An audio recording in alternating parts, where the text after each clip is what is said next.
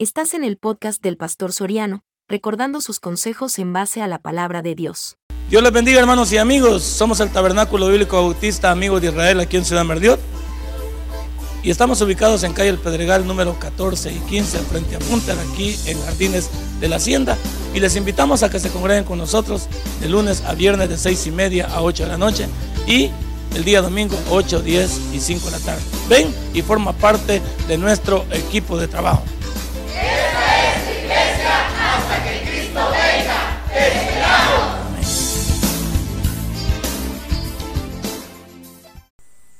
Y mandamientos, sus decretos y sus testimonios de la manera en que está escrito en la ley de Moisés. Para que prosperes en todo lo que hagas y en todo aquello que emprendas. Para que confirme Jehová la palabra que me habló diciendo, si tus hijos guardaran mi camino, andando delante de mí con verdad, de todo su corazón y de toda su alma, jamás, dice, faltará a ti varón en el trono de Israel. Padre y buen Dios, la promesa que tú le hiciste, Señor, a David, también nos la has hecho a nosotros. Gracias, Señor, porque hoy los padres estamos confirmados para ser diferentes y para entender lo que tú nos has dicho a través de tu palabra. Gracias por cada padre, por cada mujer de Dios que se convierte en el complemento, en la ayuda idónea.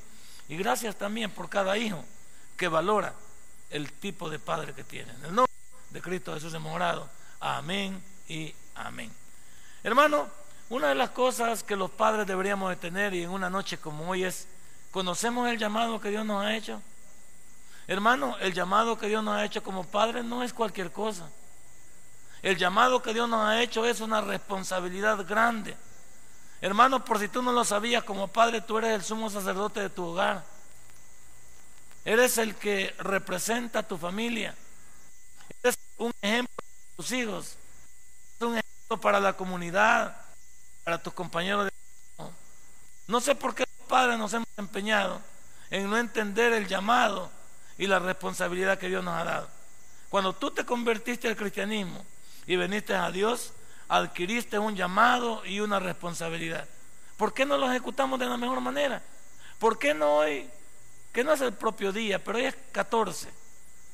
Y dentro de tres días se celebra el Día del Padre, pero todos los días son del Padre. ¿Por qué no nos comprometemos hoy a ser diferentes?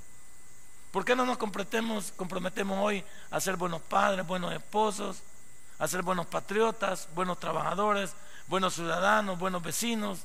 ¿Por qué no nos comprometemos hoy? Porque si conocemos el llamado que Dios nos ha hecho, eso es, David, David en su momento comprendió qué llamado le había hecho Dios. David entendió, si se perdió fue en el camino, y ese es el problema de nosotros. Todos en la vida comienza bien, pero no sé por qué en el camino nos vamos extraviando. Y los cristianos somos los mismos. ¿Cuántos venimos convencidos al Evangelio de que conocimos la verdad, de que sí conocí a Dios, hoy sí me voy a entregar a Él, hoy sí Pero pasado el tiempo nos vamos quedando, pasado el tiempo nos vamos olvidando, pasado el tiempo nos vamos olvidando cómo conoces tú el llamado que Dios te ha hecho. Y en segundo lugar, ¿has tomado en serio tú tus responsabilidades?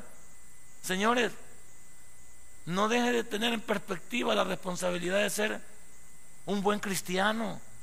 No dejes de tomar en perspectiva la responsabilidad de ser un buen esposo. No, no deje de, por favor, no, no trate de huir de la responsabilidad de ser un buen padre. No trate de huir de la responsabilidad de ser un buen ciudadano. No trate de huir de la responsabilidad de ser un buen testimonio en la calle. No tratemos de huir. Cada uno de nosotros tenemos una responsabilidad como padres. Tenemos una responsabilidad como esposos como cristianos, como ciudadanos. Pero ¿qué estamos haciendo? Muchos de nosotros se nos ha olvidado para qué nos ha llamado Dios. Y la gente está atenta a lo que nosotros, a lo que nosotros deberíamos de ser. En tercer lugar, ¿cuántos no sabemos qué hacer? Pero ¿por qué no sabemos qué hacer la mayoría? Porque no hemos tomado en cuenta a Dios. La mayoría que no hemos tomado en cuenta a Dios, que no sabemos qué quiere Dios porque no leemos su palabra, porque no nos ponemos responsables. Por supuesto que no sabemos qué hacer. Por supuesto que no sabemos qué hacemos en una iglesia. Por supuesto que no somos responsables delante del matrimonio, delante de los hijos. ¿Por qué? Porque no sabemos qué hacer. A nadie, y perdónenme, a nadie lo inscriben en una escuela de padres para aprender a ser padre. ¿Cuántos fuimos a una escuela para ser padres? Nadie. Nadie fue a una escuela para ser madre. Entonces entienda que la vida nos va forjando a cada uno para llegar a ser lo que Dios quiere que seamos. Pero más que todo, cuando decíamos que este libro ponga realmente en evidencia quiénes somos. David sintió que los días se le acababan. Y cuando sintió que los días se le acababan, llamó a su hijo para pedirle que hiciera lo que él muchas veces no pudo hacer. Porque todo lo que le dijo, que le dijo en el hecho de muerte a Salomón, él también había fallado. Él también no lo había hecho. Mire lo que le dice, llegaron los días en que David había de morir y ordenó a Salomón su hijo diciendo, yo sigo el camino de todos los de la tierra, esfuérzate ese hombre, guarda los preceptos de Jehová. Si todo esto está bien. Y yo le voy a decir una cosa, todos podemos aconsejar a nuestros hijos, pero si no contamos con el respaldo del buen ejemplo, no, van no va a pegar. Todos podemos llamar a nuestros hijos y decir a nuestros hijos qué deben hacer. Pero si ellos no cuentan con el ejemplo que como padres debemos de darle, ellos no tienen por qué hacer lo que usted les pide que nunca pudo llevar a cabo en su vida. Y esa, esa es una complicación para nosotros, ¿sabe? Que un hijo no nos obedezca porque simplemente no tenemos el respaldo de un buen ejemplo, el respaldo de un buen testimonio, el respaldo de saber que dependemos de Dios. ¿Hizo Salomón como su papá le pidió? No. Al principio igual comenzó bien Salomón. Pero ¿cómo terminó Salomón? Peor que su papá. Este terminó hincando la rodilla delante de los dioses ajenos porque las mujeres se lo llevaron tras esos dioses. Salomón, el hombre más sabio, terminó extraviado. O sea que el mal ejemplo también se traslada. O sea que la labor más hecha también se traslada. Y no culpemos a David del todo, porque cada quien es dueño y arquitecto de su futuro. Pero no contaba con el respaldo. David no contaba con el respaldo de pedirle. Imagínense que David fue un hombre que agarró a la mujer que él quiso. No le importaba de quién fuera. Pero su hijo lo superó. Tuvo mil mujeres. Ese muchacho se pasó. Mil mujeres. Ese muchacho se voló la barda. ¿Y de dónde sacó todo eso él? ¿Por qué le perdió tanto el respeto a Dios? Si había comenzado todo bien pidiendo sabiduría. Y Dios le dijo, estoy encantado de que me llama sabiduría. El problema es que la sabiduría que Salomón tuvo no le sirvió para él, le sirvió para otros. Y le voy a poner un ejemplo. ¿Cuántos sabemos educar los hijos de otros, pero no los nuestros? Somos buenos para andar repartiendo consejos, pero que nuestros hogares nunca tendrán el efecto esperado porque no contamos con el ejemplo. Usted puede aconsejar a los hijos del vecino y posiblemente logre, logre el cometido, pero lo que no es que no importen los hijos del vecino como el amor al prójimo, pero importan más sus hijos o sus hijas. ¿Cuántos no contamos con el respaldo? David no contaba con el respaldo. Y lo que le dijo a su hijo sonó bien. Guarda los preceptos, le dijo, de Jehová tu Dios, andando en sus caminos y observando sus estatutos y mandamientos, sus decretos, sus testimonios de la manera que está escrito en la ley de Moisés. Fíjese que no le digo de la manera en que te he enseñado yo. ¿Vio que no le dice eso?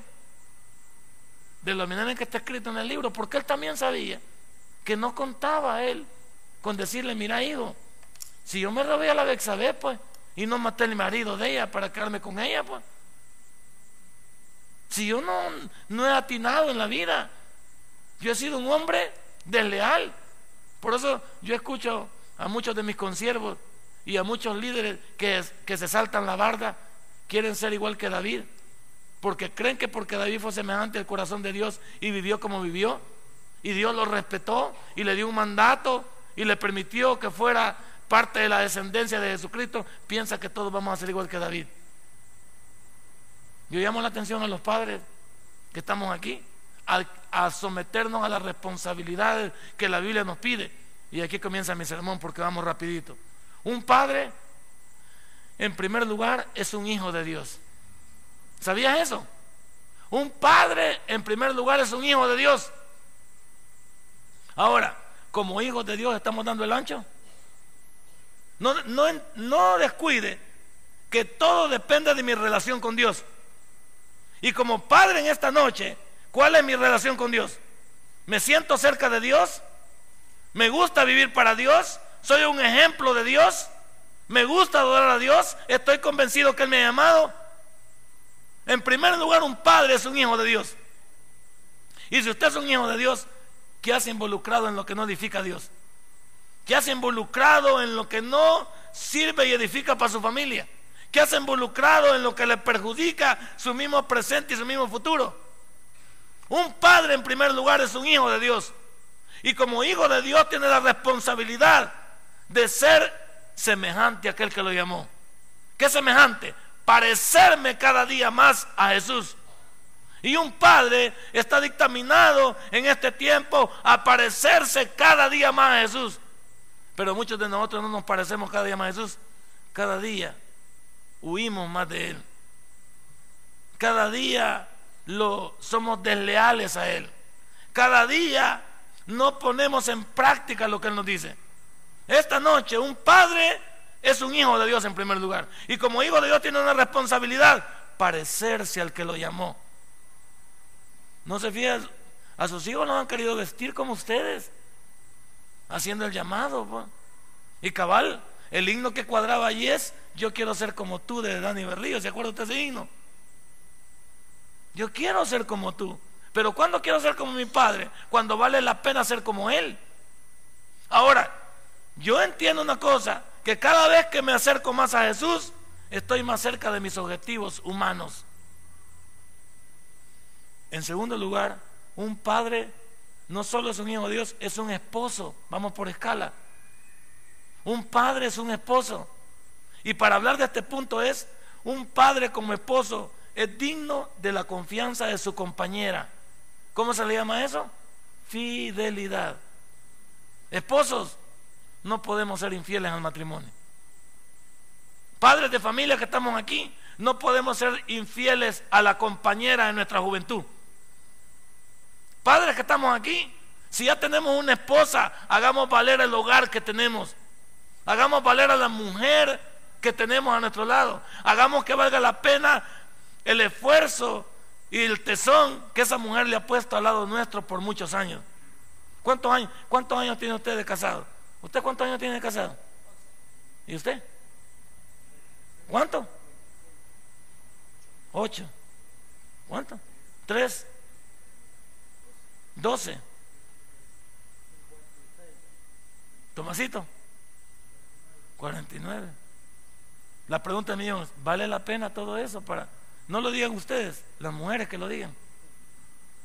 ¿Vale la pena haber empeñado esa confianza con ustedes? Porque yo también voy a preguntarle a ella con mis 29 si vale la pena. ¿Vale la pena esos 29 años? Al lado de una persona que nos guardamos para ellas, que las respetamos, que las amamos, que las cuidamos. Porque en primer lugar, un, padre es un hijo de Dios, pero también un esposo. Se debe también a lo que una mujer también espera de un hombre, de un hombre con cinco dedos de frente. ¿Y qué es lo mejor para una mujer? Y aquí no nos vamos a engañar. Una mujer quiere a su marido solo para ella. No quiere compartir el amor con nadie. Yo creo que una de las cosas de una mujer es cualquier cosa menos compartir tu amor con otra persona que no sea yo. Y yo creo que Dios es lo mismo, no es lo mismo Dios. Dios no le gusta también que seamos infieles con Él. Entonces, ¿por qué hoy en el llamado es a los esposos que estamos aquí, que somos padres en este día? ¿Por qué no nos guardamos para el hogar? Ya dejemos de andar tocando puertas ajenas. Dejemos de andar poniendo los ojos, aunque parezca buena la persona, aunque agradable nuestra vista, aunque la deseemos con nuestra mente. Paremos, hombre. Pidámosle fortaleza a Dios para enamorarnos, fijarnos, guardarnos para esa mujer. Pidámosle a Dios ser como el principio de nuestras vidas y que la mujer dé testimonio de eso. Porque, porque hay muchas mujeres que no están agradadas de nosotros. No teníamos que preguntarle a ustedes ni preguntarme a mí si mi mujer está agradada de mí. Son ellas las que deben de contestar. Y no porque estén enfrente de nosotros sino que cuando nosotros no estén puedan decirnos, mi marido no, mi marido vale la pena. No es perfecto, pero mi marido vale la pena.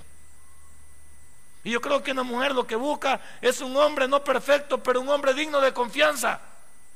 Un hombre que sepamos que no nos va a traicionar. Un hombre que sepamos que va a hacer valer la familia. También un padre es también un esposo porque es un proveedor del hogar. Señores, no podemos andar regalando en la calle lo que es de la casa. Y no solo hablo de lo económico, hablo de la integridad de un hombre. No podemos andar regalando en la calle, haciéndonos simpáticos en la calle, cuando en el hogar hay necesidades. Y llámele usted necesidades con su esposa, necesidades con sus hijos, necesidades con usted mismo, con el hogar, llámele lo que quiera. El hombre es el proveedor de ese hogar. Y por eso hemos tenido toda esta disyuntiva en, El Salvador y en el mundo entero. El hombre ya ha nacido el proveedor, la mujer ha tenido que echar la mano. Si la mujer no hubiera tenido que salir a trabajar, no tuviéramos los problemas sociales que hoy tenemos. Porque la mujer se hubiera encargado de atender a los hijos, mientras el hombre se volvía un verdadero proveedor. Seamos proveedores del hogar en todo. Proveedores de amor, proveedores de lo material, proveedores de, sueños, proveedores de un futuro. Debemos de entender, también el hogar necesita de eso. Y hay hogares también que están a punto de fracasar porque los hombres somos candiles de la calle oscuridad en nuestra casa. Somos buenos para ayudarle al, al ajeno, pero somos malos para ver al interior. En tercer lugar, un padre y un esposo debe ser, debería ser como Josué. ¿Qué dijo Josué en 24:15? Él escogió a quien servir. Y le dijo, señores, yo y mi familia vamos a escoger servir a Dios. Un, un esposo como usted, un padre como usted debería de traer a toda su familia alrededor de Dios. Usted tiene una encomienda, cada uno de los que estamos aquí, que nuestras familias estén alrededor de Dios convencidas de lo que nosotros estamos siguiendo. Yo me siento orgulloso aquí. Es cierto, tuve mis regadas, pero toda mi familia está aquí. Y no creo que sea casualidad. Está mi yerno, que es nuevo, mi familia, mi nieto, mi mamá, mi suegra, mi esposa, mis dos hijas, mi hijo. ¿Qué más quiero yo? ¿Qué más quiero? Esa es toda mi familia. Ya no tenemos más para dónde ir. Y la tenemos aquí alrededor. Luchemos por tener la familia alrededor de, de Dios. ¿Por qué necesitamos andar buscando la familia donde no hay? Un esposo que es un padre debería de ser como Josué. Escogeos soy a quien serváis, pero yo en mi casa serviremos a quién? A, Jehová nuestro Dios. Un padre también, en tercer lugar, un padre también tiene que ver con sus hijos. Cuando usted no entiende que también un padre es un esposo, un hijo de Dios, pero también tiene un trato diferencial con sus hijos, no, perdón, tiene un trato esencial con sus hijos. ¿A qué quiero llegar? ¿Qué es lo primero que un padre debe ser para con sus hijos? Un buen ejemplo. Los hijos se alimentan de lo que hacemos y no de lo que decimos. ¿Sabía eso? Nuestros hijos están así, mire, cuando ya crecen están bien alertas, los ojitos bien abiertos. y ya no nos creen mucho cuando bla, bla, bla y no hacemos como decimos. No le diga a sus hijos que hagan algo que usted y yo no podemos hacer. Por favor, no, no ayuda, porque ellos nos recriminan. No, algunas veces no nos dicen porque son muy respetuosos. Pero si pudieran decirlo, papá dice, ¿por qué me pedís algo que vos no podés hacer? Lo primero que un padre con sus hijos debe hacer es un ejemplo digno de imitar. ¿O no decían los niños así? Yo quiero ser como quien decía. Pero algunos Dios guarde con Ave María. Algunos Dios guarde. Uy, es mal, pues. Algunos sí que no. Pero ¿cuántos dicen, cómo es el niño? Y señalan a su papá. Ahí veía a mi nieto señalando a su papá. Ojalá que este papá realmente sea lo que ese niño espera. Yo no ando detrás de mi, de mi yerno. Pero de verdad con todo mi corazón y como parte de la familia, quisiera que el niño no se equivocara. Quisiera que el niño se sintiera orgulloso de su papá. Pero no le corresponde al niño, le corresponde al papá enseñarle el camino. enseñarle las virtudes del buen trajinar en Dios.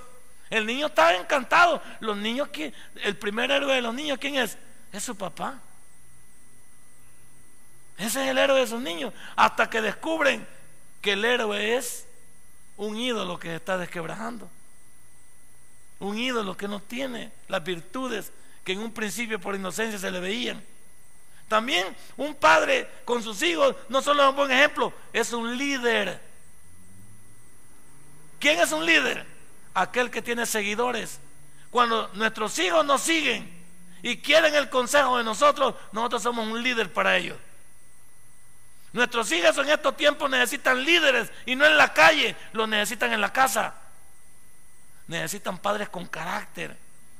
Necesitan padres que estorben, que tengan una disciplina, pero una disciplina de Dios, que estén impulsados en lo mejor para sus hijos, que le, que le saquen el mejor provecho a cada muchacha y a cada muchacho en actitud que ellos saben que lo tienen. Necesitamos, no necesitamos padres de doble, de doble ánimo. No necesitamos, no necesitamos padres alcahuetos. Necesitamos padres líderes. Y recuerde, yo voy a, yo voy a contradecir la psicología. Usted no es amigo de su hijo, es padre. Los amigos los tendrán afuera.